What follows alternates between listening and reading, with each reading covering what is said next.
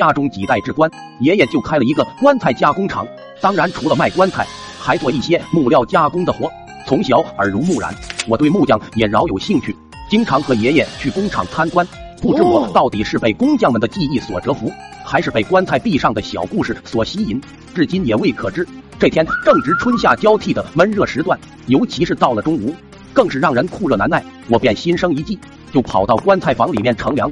说是棺材房，其实就是一个四面通风的棚子，再加上里面放着许多棺材，总能给人一丝凉意。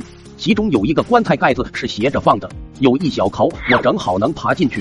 不得不说，躺在里面还真的挺舒服的。闭上眼睛，感受凉爽和从洞口进来的一丝凉风，简直舒服到极致。随之而来的就是浓浓的困意。没错，我他喵的在棺材里面睡着了。当我醒来的时候，棺材里面一片漆黑，我还以为天黑了。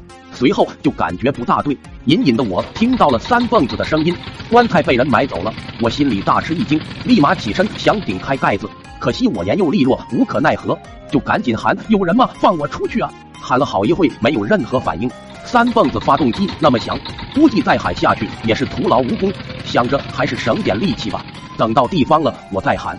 另一边，爷爷发现我不见了，通知了我爸妈，大伙都快急疯了，到处找我。而我，没错，在三蹦子的摇晃下又睡着了。等我再次醒来的时候，已经没有了三蹦子的声音，也不知道白天黑夜身在何处。我就大声的喊：“放我出去！放我出去！”还是没有任何反应。此时是又饿又累，环境又黑，就开始胡思乱想起来。我是不是已经被埋了？我要死了！我还这么小，我就乘个凉啊，把自己给撑死了。越想越怕，就大哭起来。就在精疲力尽迎接死神的时候，我隐隐的听见了外面有人说话。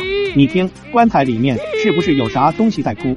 我一听有人了，就使尽最后一丝力气，大哭着喊道：“放我出去！放我出去！”只听见外面陆续的喊了几声“鬼啊”，就没了动静。接着不知道是害怕的缘故，还是没吃饭饿的，还是体力消耗过大，眼前一黑就晕了过去。醒来的时候已经在我自己床上了。起床，老爸就是一套少林风魔拳，我差点再次睡进棺材。后来问他们，我才知道整个事情的来龙去脉。原来我睡的那个棺材是人家之前看好的，所以没合上。运棺材的时候直接就给推合上了，没看见我。就这样，我随着棺材被运走。那家人本来家里就有人要去世，听到我的哭声还喊着放我出去，就以为有鬼，被吓得不行，打电话给爷爷，死活要退棺材，说棺材里面封着恶鬼。爷爷哪能信这个？一想就知道是我，我就被救了回来。也是从那以后，我再也没去过工厂，好几代的手艺从我这失传了，世界上少了一位天才工匠。